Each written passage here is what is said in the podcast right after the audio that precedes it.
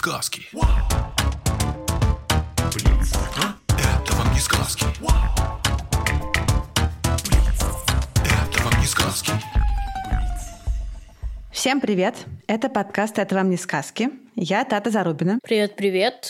Что ж, не поспоришь, это правда подкаст «Это вам не сказки». А, кстати говоря, я Степа Гультейский. И сегодня у нас э, конец сезона. Мы отправляемся на каникулы. И уже у нас стало доброй традицией, что в конце сезона мы устраиваем Блиц. И сегодня у нас в гостях Антон Захаров. Привет. Привет. Приветик. Очень радостно видеть Антона. Антон, во-первых, наш коллега по гусь-гусю. Он ведет вместе с Аней Старобинец зверский подкаст. А еще у него есть собственный курс, который называется «Приключения биологии в космосе, Древнем Египте и нашей голове». А еще Антон физиолог. И у него есть для нас какой-то сюрприз. Да, привет. Я действительно физиолог. Физиолог – это такая специальность, которая предполагает изучение того, как работают разные части нашего тела и нашего организма, какие процессы в нас происходят. И я принес один интересный вопрос, и одно интересное задание, которое я хочу задать ведущим и всем слушателям нашего подкаста. Давайте начнем, наверное, с вопроса или с задания. Как вы хотите больше, Степа и Тата? Ну, давайте с вопроса. Ну, давайте с вопроса. Вопрос очень простой. Значит, Степа, посмотри, пожалуйста, на свой нос. Ты видишь свой нос? Ну да. Положи палец на свой нос. Ты видишь палец на своем носу? Ну да. Скажи мне, пожалуйста, тогда, а почему, когда ты обычно смотришь во все стороны, ты не видишь свой нос? Почему, несмотря на то, что нос прямо перед глазами, и вообще-то его видно, может быть, он находится в поле зрения, почему обычно мы его просто не видим, как будто его нет? В поле зрения? Ну да, он же есть, мы же можем на него посмотреть. Но почему-то, когда мы на него специально не смотрим, его как будто просто нет. Хм, очень интересный вопрос. Какие идеи у Таты, если у Степы пока нет идей? Он слишком близко? Ну, в смысле, мы же можем его увидеть. Подумаешь, он слишком близко. Мы обычно не фокусируемся на таком близком расстоянии. Хорошо, а если мы возьмем и на нос приклеим надолго что-нибудь, не знаю, что можно приклеить на нос надолго, ну, на кончик носа приклеим какую-нибудь бородавку специальную, искусственную, большую. Клоунский нос. Клоунский нос, да, если мы наденем на нос. Мы его будем видеть или не будем видеть? Будем. Степа, твоя версия? Будем. На самом деле не очень-то мы его будем видеть по очень простой причине. Наверное, многие слышали, что если ты увидел змею, и ты хочешь, чтобы змея тебя не заметила, нужно стоять на месте. Потому что змея замечает только те объекты, которые двигаются. Вообще-то это правило, оно не только для змеи работает, но и для людей и других животных. Мы на самом деле обращаем внимание на те вещи в нашем поле зрения, которые изменяются. То есть, почему мы видим как бы комнату такой, какой она есть, да? Или там, я не знаю, на улице или в школе класс мы видим таким, какой он есть. Мы все время глазами по нему бегаем, или голову поворачиваем, да, или глаза поворачиваем. И все время мы, у нас картинка ну, обновляется. Мы все время заново видим какой-то новый кусочек этой комнаты, да, или этого класса, или этой улицы. А нос, он все время перед нами. И он никуда никак не меняется. И поэтому, когда наш мозг обрабатывает информацию от э, наших глаз, он те вещи в этой информации, которые стабильные, которые, ну, всегда есть и никак не меняются, он просто не обрабатывает. И поэтому, пока мы специально на нос не посмотрели, мы его не видим, его как будто нет, потому что мы и так его видим все время, и, значит, если мы его увидим, никакой новой дополнительной информации мы не получим, и, значит, можно просто эту информацию не обрабатывать. Так понятно? Да. На вот этом свойстве, что мы видим только те объекты, которые меняются на самом деле, основано некоторое количество иллюзий разных. Ну, например, есть известная иллюзия с цветными пятнами, которые находятся по краям поля зрения, а в центре черная точка. И если смотреть на эту черную точку, то по краям поля зрения цветные пятна исчезают, потому что мы перестаем на них смотреть. Вот, это был такой вопрос. Это круто. Я, честно говоря, не знал, что с людьми тоже работает эта история про неподвижные объекты. Это для меня абсолютно новый факт. Супер, прикольно. Тогда переходим к заданию. Значит, задание тоже очень простое. Тут, я думаю, что ответ получится уже дать. Пожалуйста, Тата и Степа, поднимите одну руку вверх, а вторую руку опустите вниз. И наши слушатели тоже. Одну руку поднимите вверх, вторую руку опустите вниз. Теперь нужно их поддержать немножко в таком состоянии. Ну, не знаю, до счета, например, 10 можно поддержать, а можно там до счета 20. В целом, пока я говорю это задание, уже там какое-то количество времени прошло, и, наверное, это уже достаточное количество времени, поэтому я сейчас попрошу вас, вы пока не делайте, я сначала скажу, что сделать. Я попрошу вас, э, когда сделать действие, вы сделаете следующее обе руки перед собой расположите и посмотрите на них и посмотрите, отличаются ли они цветом друг от друга или не отличаются. Вы готовы? Да. Тогда, пожалуйста, перед собой руки ставим и смотрим на ладони. Ладони разного цвета или одного цвета? Одна бледнее немножко. Степа, а у тебя? Ну, мне кажется, что одинаковые. Не очень успел увидеть, да, наверное? Можешь попробовать повторить этот эксперимент, пока я тебе, собственно, задаю вопрос. Вот Тата успела это увидеть. А почему э, одна ладонь получилась бледнее, чем вторая в таком случае? Как думаешь? Я? Да, например, ты. Ну и Тату тоже спросим. Можно наводящий вопрос? Можно, Это как-то связано с кровью? безусловно. То есть, получается, что кровью опущенной руке просто больше, чем в поднятой? В, в опущенной руке на время крови становится больше, чем в поднятой, да. Тат, как ты считаешь, это так или не так? Да, я согласна со Степой. Да, это на самом деле удивительно просто работающая штука, но удивительно наглядная. Действительно, кровь течет по нашему организму. И действительно, сердце проталкивает кровь по нашему организму. Но сердцу могут помогать какие-то факторы, а могут мешать какие-то факторы. И для того, чтобы протолкнуть кровь вниз по, по направлению к земле, сердцу нужно потратить меньше усилий, чем для того, чтобы протолкнуть кровь вверх по направлению от земли. И поэтому, если мы просто поднимаем одну руку, то кровь, конечно, туда продолжает поступать, но туда поступает меньше крови. А если мы вторую руку мы опускаем, то туда кровь продолжает поступать, и туда поступает больше крови. И если подержать их, ну, там, 10, 15, 20 секунд в разном положении, то мы это прямо увидим, да, и та рука, которая будет более бледной, там просто в этой руке меньше крови, соответственно, в руке, которая покраснеет, там просто больше крови, поэтому у них меняется цвет. И это само по себе забавно, но на самом деле это хорошая иллюстрация того, что у нас действительно сердцу трудно поднимать кровь наверх, а что у нас наверху над сердцем находится? Голова. Голова, совершенно верно. И поэтому, на самом деле, закачивать кровь в голову сложнее, чем закачивать кровь куда-то в другие части нашего тела. Например, из-за этого, если мы там резко встали, когда жарко, у нас может потемнеть в глазах, потому что на какую-то долю секунды нам не хватило крови, потому что если нам жарко, она уходит в кожу, чтобы остывать, и голове, когда мы резко встаем, может не хватить. Это ощущение многим знакомо, когда там, я не знаю, в ванной, например, горячей лежал, потом резко встал, и в глазах потемнело. Или ты, я не знаю, сидел в метро или в автобусе, в котором жарко, и тоже опять резко встал, у тебя в глазах потемнело. Это потому что сердце не успело приспособиться к тому, чтобы кровь достаточно активно закачивать в голову. Вот такое задание. Так что физиология имеет много практических приложений. Очень круто. Согласен, невероятно.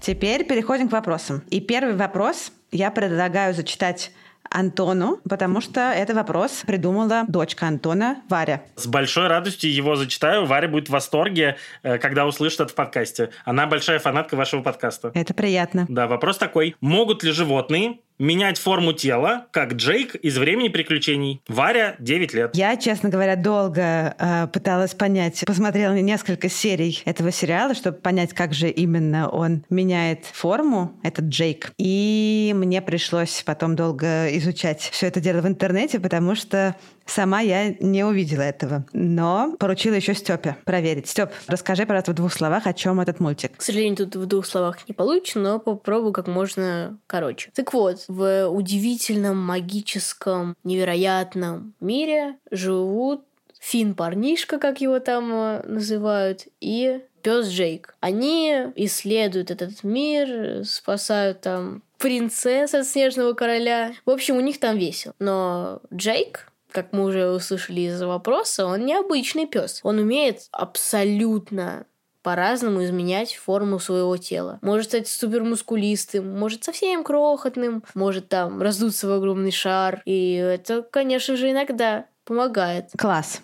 Ну, немногие животные обладают такими способностями, как Джейк, но что-то они все-таки умеют. Например, есть такие одноклеточные существа, они состоят из одной клетки, амебы, и их покров — это просто мембрана клетки. И поэтому нет и постоянной формы. Их форма тела, она все время меняется. У них все время появляются какие-то выросты, и они перетекают в эти выросты. Эти выросты называются по-русски ложноножками, потому что с их помощью амеба перемещается. Она выпускает эту ложноножку, а потом сама в нее перетекает и немножко сдвигается. И таким образом она может двигаться со скоростью несколько миллиметров в час. И это довольно много для такого крошечного существа, как амеба.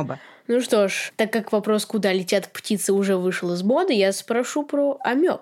Куда надо двигаться амебе? Ну, у амебы много дел. Например, она не любит э, яркий солнечный свет и предпочитает от него уходить. Или если ей вообще что-то не нравится в воде рядом, или ей нужно что-то съесть, то она тоже будет ползти в направлении своей еды. И, кстати, эти самые ложноножки она использует и для того, чтобы поймать какую-нибудь бактерию или другое крошечное одноклеточное существо, которое она собирается съесть. Амебы вообще живут обычно в прудах, почве, и некоторые из них живут во внутренностях животных. А самая знаменитая амеба, обыкновенная, она живет на дне всяких пресных водоемов с такой стоячей водой, где много каких-то гниющих веществ и, соответственно, много вкусных для нее бактерий. Ясно. Вот, но не только одноклеточные амебы умеют менять форму своего тела. Мы уже когда-то с тобой обсуждали червей в выпуске про суперчервячка. И там мы как раз тоже вспоминали, что дождевые черви прекрасно умеют менять длину и ширину своего тела. Они могут на одном конце становиться толстыми, на другом, наоборот, узкими, могут становиться очень длинными или, наоборот, укорачиваться. Хотя в этом умении ему помогают его мышцы. У него есть мышцы, которые идут вдоль всего его тела. И они отвечают за умение червя вытягиваться и укорачиваться. Когда мышцы сокращаются, соответственно, длина червя уменьшается меняется. Но также у него есть кольцевые мышцы, которые отвечают за изменение его толщины. Когда они сжимаются, червь становится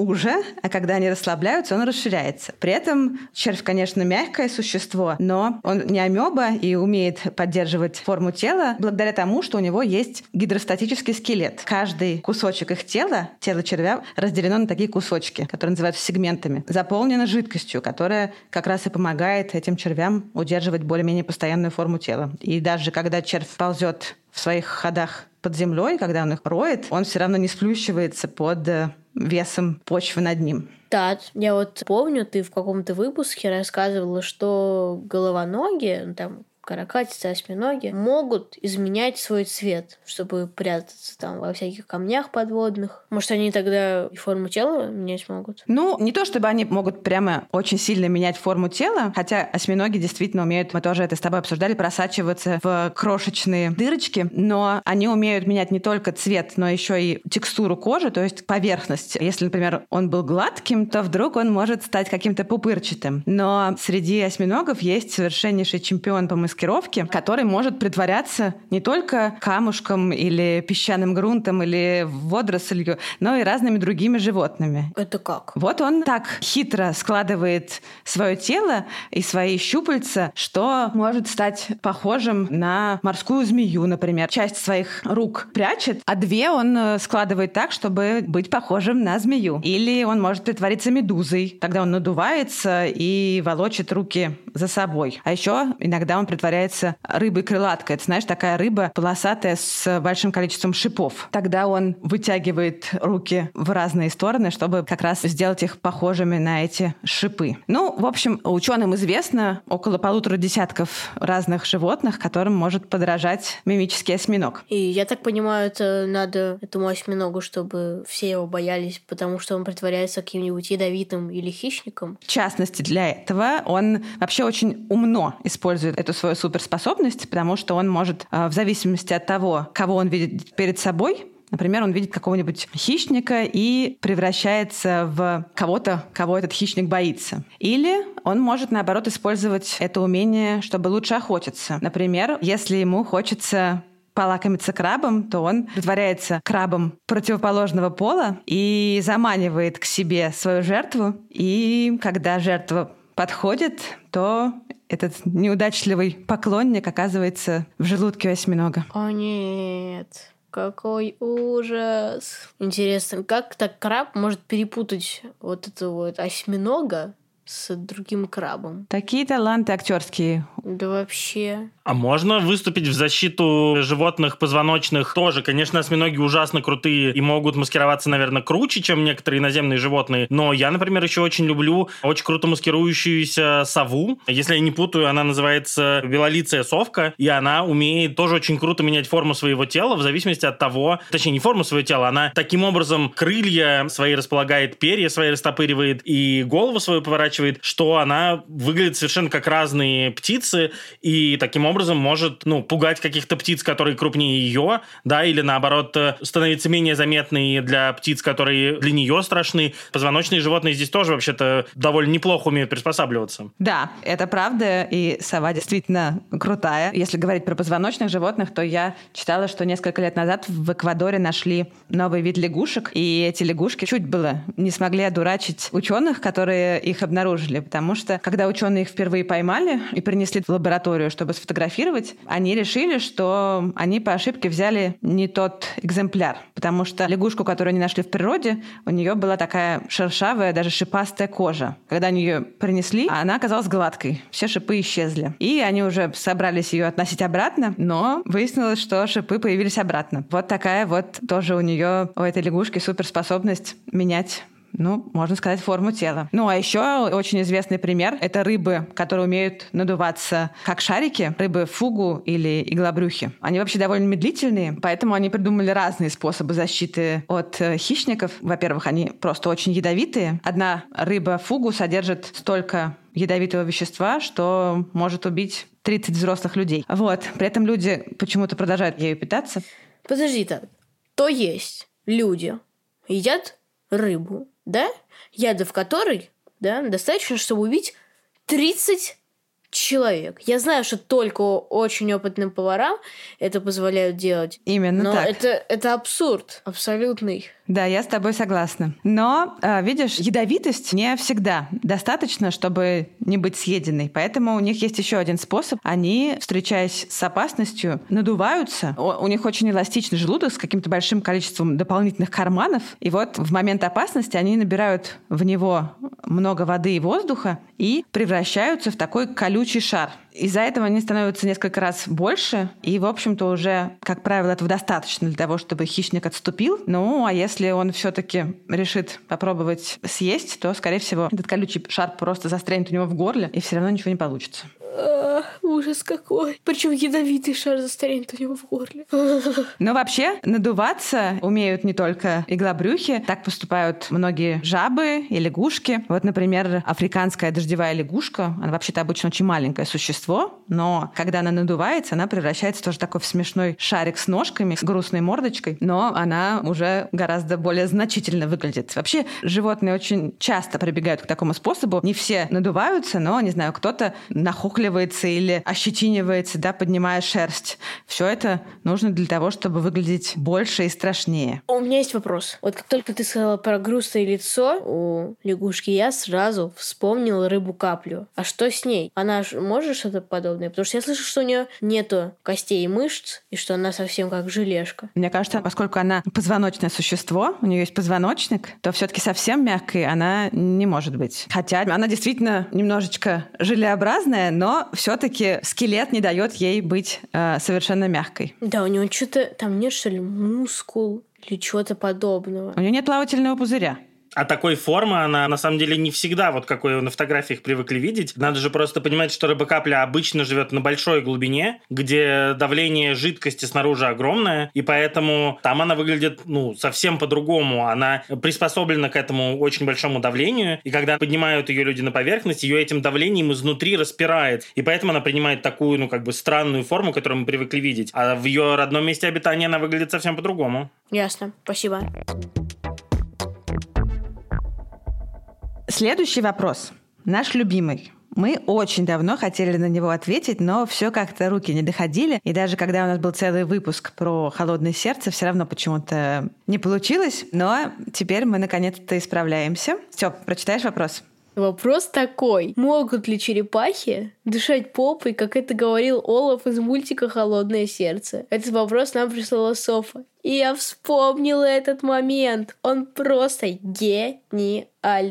Потому что, когда все были расстроены, Олаф такой идет, идет и говорит, а вот черепахи могут дышать попой, чтобы всех развеселить. Он это говорит, это гениально было. С этой сценой может побороться только когда он там на льдину напоролся и сказал, что он шашлычок. Да, это действительно смешно, и вообще это классный мультик. Мы все его, мне кажется, очень любим. Черепахи вообще дышат странно, потому что они, как и все их э, родственники дышат легкими. Но чтобы дышать легкими, через них нужно каким-то способом прогонять воздух. И, как правило, в этом нам помогает грудная клетка. Легкие сами не могут раздуваться, и воздух засасывается в них, когда расширяются ребра, и, соответственно, увеличивается объем грудной клетки. А когда мы выдыхаем, и, соответственно, воздух выходит из легких, мышцы грудной клетки расслабляются, и она пассивно сжимается и возвращается в исходное положение. Так примерно дышим мы, и примерно так дышат большинство рептилий, но у некоторых животных с таким способом дыхания есть проблемы. Например, у лягушек. У них нет ребер, а значит нет и грудной клетки. И лягушкам приходится как бы заглатывать воздух. Они опускают для этого дно ротовой полости. Может быть, ты, Степ, видел, как э, опускается и поднимается подбородок у лягушки, когда она дышит. Да, точно. Я раньше, конечно же, как и все, думал, что это она так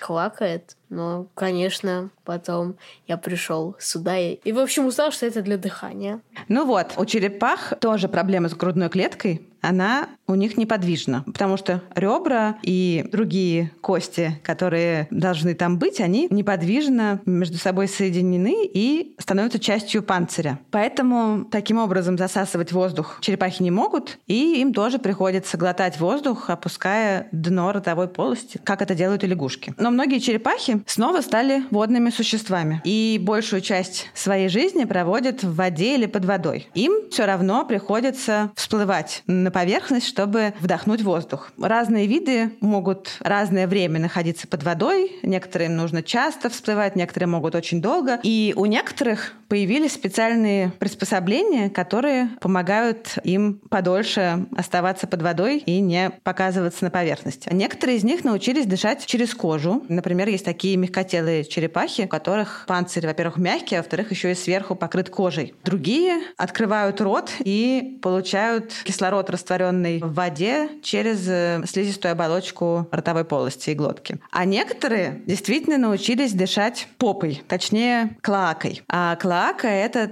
такое место в организме у некоторых животных, куда выходят в кишечник протоки выделительной и половой системы. Они все как бы там собираются в одном месте. И у некоторых черепах клоак уже еще выходят специальные анальные мешки, которые нужны для того, чтобы как раз дышать. Там очень много кровеносных сосудов, и там кровь тоже может насыщаться кислородом. Так что получается, что черепахи некоторые действительно могут дышать попой. Я об этом знала из э, книжки, кажется, «Грустные факты про животных». А ты уже не первый раз цитируешь эту книжку в нашем подкасте. Ну, конечно. Там столько вообще, столько всего было. Там еще была смешная приписка. Там была черепаха, и она говорила, что пицца горячая, давай подую под фактом про дыхание попой. Ну, на самом деле, есть же животные, которые дышат попой регулярно и только попой. Просто это не обязательно позвоночные животные. Ведь э, насекомые все дышат только тем воздухом, который есть ну, в воздухе, то, что называется. На самом деле, кислород, которым мы дышим, он может быть не только в воздухе находиться, но и в воде, например. И рыбы дышат кислородом, который есть в воде. Вот, а там мы дышим кислородом, который есть в воздухе. Так вот, насекомые умеют дышать только кислородом, который есть в воздухе. Кислородом, который есть в воде, они дышать не умеют. И есть проблема, что многие насекомые живут под водой. И у них есть разные способы справиться в таком случае с э, тем, как же получить все-таки кислород из воздуха. И один из довольно распространенных способов, но он, например, есть э, у личинок комаров. У них э, на попе есть специальная длинная такая трубочка, которая, как трубка у дайвера, торчит наружу, и через которую они дышат. И они буквально дышат попой в таком смысле. И, и, и интересненько дышит только попой. Но это личинки, взрослые комары по-другому дышат. Ну, все равно. Даже личинки дышат попой. Это, это удивительно. Да, черепахи не могут дышать только попой, хотя некоторым этого кислорода, полученного через попу, хватает на то, чтобы 10 часов, а то и больше не показываться на поверхности. Так умеют, например, некоторые австралийские черепахи, например, черепаха Фицроя. 10 часов дыхания попой челлендж. А еще черепахам это умение помогает, когда им приходится проводить зиму подо льдом. Пресноводные черепахи зимуют под водой, и у них в это время, понятное дело, обмен веществ замедленный, им не нужно очень много кислорода, и им хватает того, что они получают через рот, через попу, через э, те части тела, в которых много кровеносных сосудов и которые соприкасаются с водой. Интересно. Какая бы была у меня жизнь, если бы у меня был данный скилл. Ты бы, наверное, тоже мог бы зимовать под водой. Я бы тут у нас в подкасте сидел и думал, а что, если бы у меня не было этой способности? И заливался бы слезами. Ну что, следующий вопрос. Давай. Следующий вопрос. Могут ли дети не взрослеть, как Питер Пен, собственно, из э, книги «Питер Пен». Оля Орлова, Москва. Я сразу же знаю, какой то ты будешь приводить пример. Наверняка. Это, конечно же, легендарный аксолотль. Конечно же. Расскажи тогда сам немножко про него. Аксолотль — это реально никогда не взрослеющий ребенок. Потому что аксолотль — это личинка Амбистомы.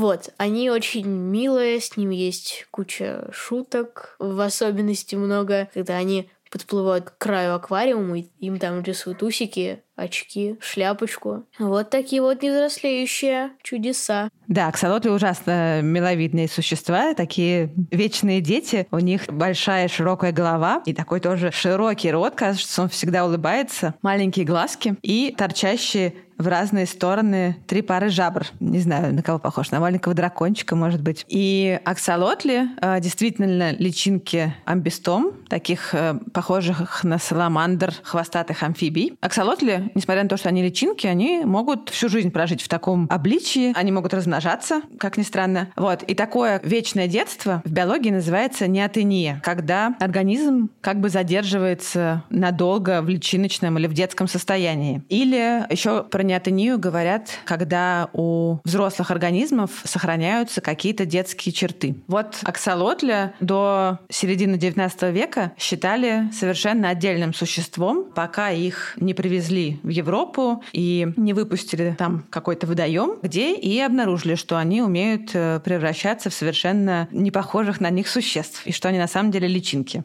Я где-то слышал, извини, что перебиваю, я не уверен, что в подкасте, поэтому я в это не сильно верю. Но я в любом случае где-то слышал, что люди, как называется это состояние, Нет, и не. да, что люди это дети обезьян. Я не помню, где я это слышал, и я не верю в это. Ну, про это мы еще поговорим чуть-чуть попозже. Сейчас давай про аксолотля договорим. Вот, на самом деле никто точно не знает, почему иногда они превращаются во взрослых, а иногда остаются вечными личинками. Ну, говорят о том, что это зависит от условий среды, от температуры и от наличия каких-то веществ. Но аксолотли чаще встречаются в популяциях, которые обитают в прохладных горных водоемах. Амбистом чаще можно найти в более влажном и теплом климате, и там, где более низко. Получается, что такая способность к неотении, она э, дает животным возможность размножаться в том числе и в таких условиях, которые для взрослых не годятся. То есть вот взрослая амбистома не смогла бы успешно размножаться в тех условиях, в которых размножается аксолотль. И это значит, что это им дает э, гораздо более разнообразные условия для жизни. И неотения, кстати, встречается и у других земноводных. Например, есть такая амфибия, которая называется протей. Она живет исключительно в пещерах. Это такая водная саламандра. И в отличие от других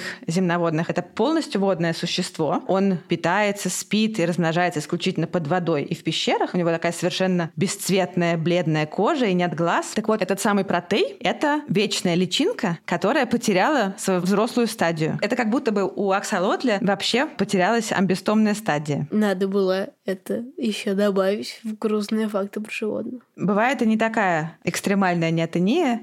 Например, у североамериканской крикливой лягушки есть частичная неотения. У нее некоторые головастики могут превращаться в лягушек тем же летом, а могут задерживаться в детстве и зимовать в таком личиночном состоянии, и только после этого уже на второе лето превращаться во взрослых. Это тоже им может быть выгодно, потому что зимой доступно меньше еды, а личинкам, живущим в воде, ее бывает проще находить. Теперь уже приближаемся к твоему вопросу, Степ, про неотению у людей.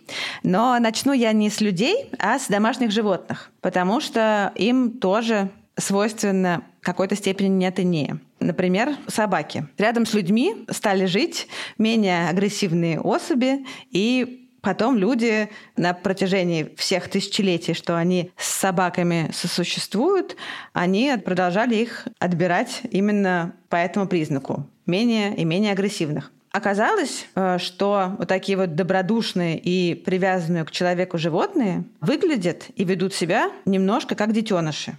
И эти свойства у них сохраняются до самой старости. Они, например, не знаю, любят играть, а у диких животных, когда они взрослеют, такие качества постепенно исчезают. Они становятся более осторожными, более агрессивными, хуже идут на контакт. Кроме того, считается, что поведение может быть связано и с другими качествами, например, с внешностью. И когда мы отбираем менее агрессивных животных, то есть э, таких, которые во взрослом возрасте ведут себя как детеныши, это может повлиять и на внешний вид, потому что менее агрессивным животным не нужны такие черты, которые как бы помогают агрессивности. И в результате у совершенно разных групп домашних животных, в основном, конечно, собак, но и у свиней, и у хорьков, и у кошек, и даже у лисиц, когда их долго одомашнивают, у них проявляются такие однотипные детские черты висячие уши, закрученные хвосты, такая более короткая морда. Ну, а кроме того, конечно, если говорить о собаках, то в какой-то момент люди стали уже относиться к собакам не как к каким-то полезным животным, а как к животным-компаньонам. И дальше уже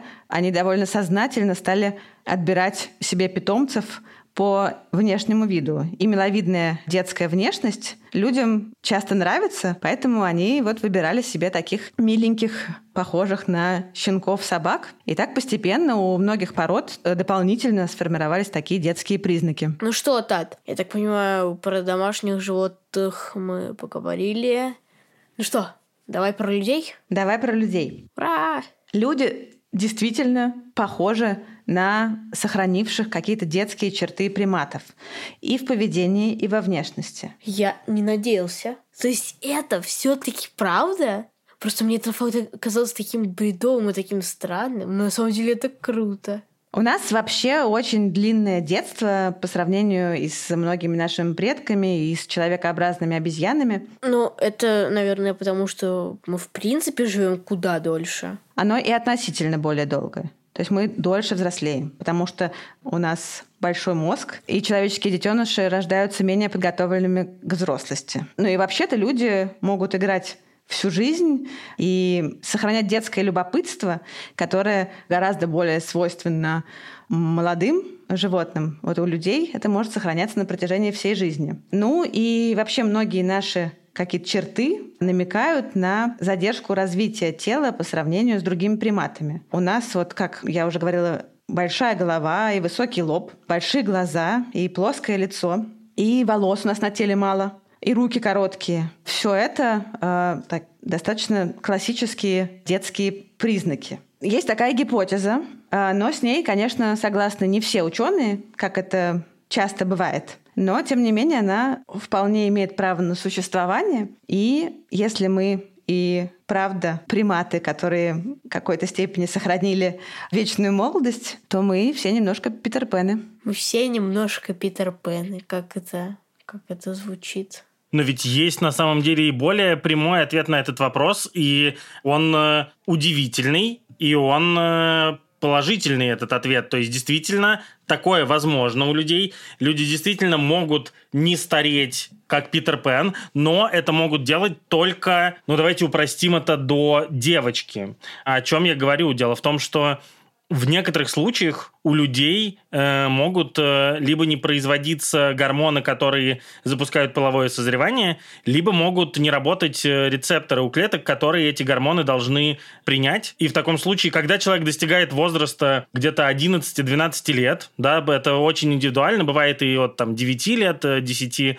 но в среднем это 11-12 лет, в этот момент у большинства людей должно начаться половое созревание. Так вот, иногда, когда этот возраст наступает, у людей половое созревание не начинается, начинается потому что половые гормоны не могут подействовать. И то, что происходит с людьми во время полового созревания, э, в этот момент с этими людьми не происходит.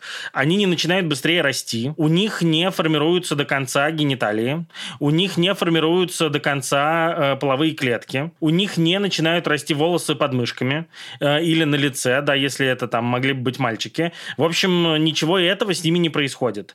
Но поскольку не работают половые гормоны, а дело в том, что для того, чтобы человек превратился в мальчика должны половые гормоны подействовать еще на уровне эмбриона, то в таком случае, если эти гормоны действительно совсем не действуют, то мы говорим про девочек, про людей, которые выглядят как девочки. Они могут с биологической точки зрения являться мальчиками, но выглядеть они будут как девочки, причем девочки не повзрослевшие. И такое действительно бывает. И они не смогут повзрослеть уже никогда, э, если у них, например, рецепторы к половым гормонам не работают вообще. Они всю жизнь будут выглядеть как такие предподростки. И даже в 70 лет? В 70 лет у них появятся уже, наверное, некоторые морщины. Они будут выглядеть взрослее, чем стандартный как бы подросток, да, или стандартный взрослый, но все равно те вещи, которые должны произойти э, с ними в подростковом возрасте, так и не произойдут. Ясно. Ну, звучит, э, конечно, это страшно.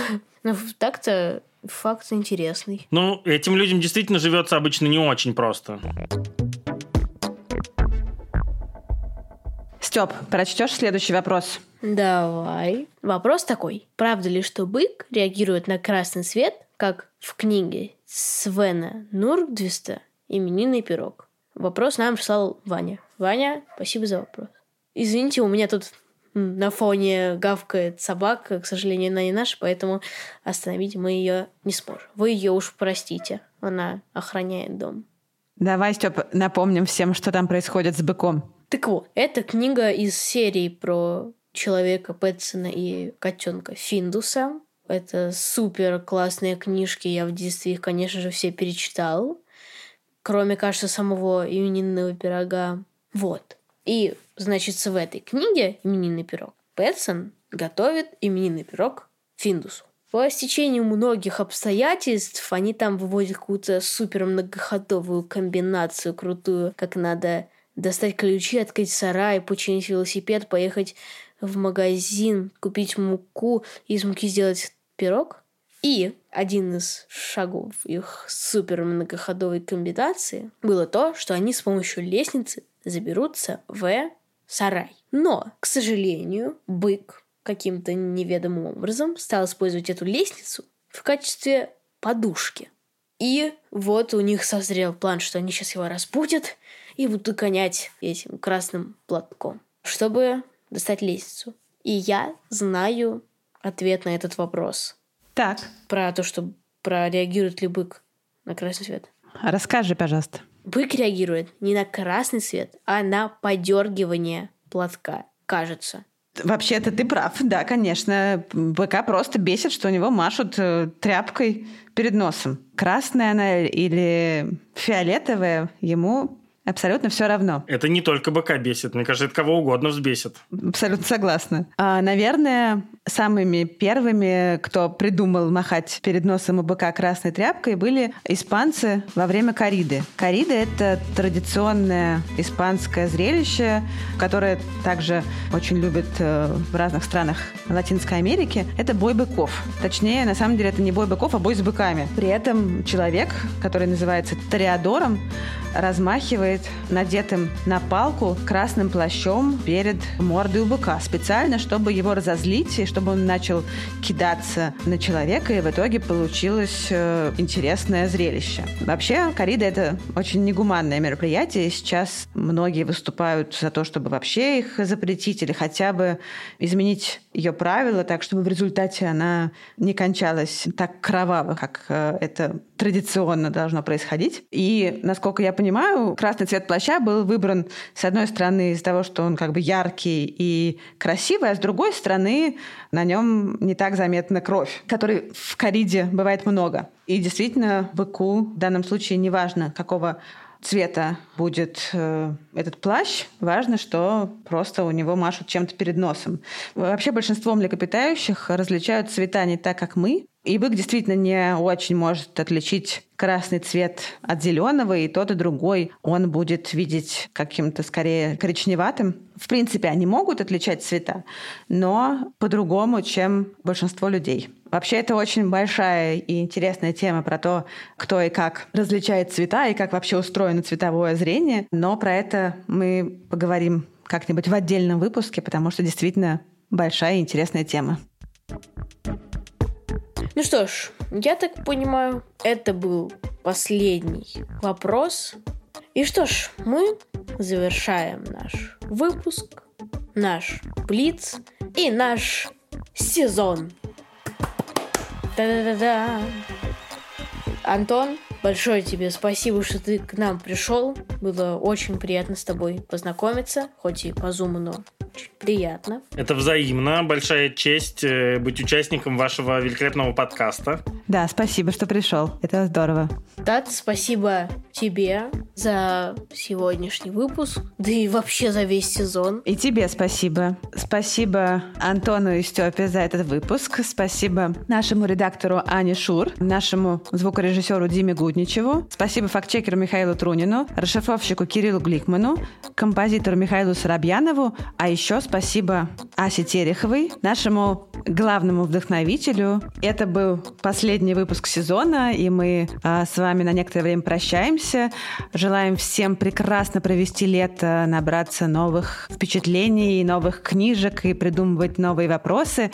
И а, встретимся с вами осенью. Пока-пока. Пока-пока. Всем пока и хорошего лета. Чао. Кстати, наш подкаст можно слушать абсолютно везде, где вы слушаете подкаст. Но прямо лучше всего его слушать в приложении Гусь-Гусь. Так как, во-первых, там он выходит на две недели раньше, а во-вторых, кроме нас, там просто невероятная куча разных там лекций, сказок, подкастов и так далее.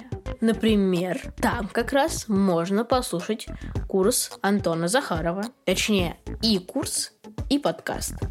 Кстати, до конца июля в онлайн-магазине Арзамаса по адресу shop.arzamas.academy, где куча классных вещей, можно купить супер комбо, годовую подписку на гусь-гусь и сумку «Это вам не сказки» за 2200 рублей. То есть на 690 рублей дешевле, чем по отдельности. Мне кажется, это хороший подарок на все случаи жизни.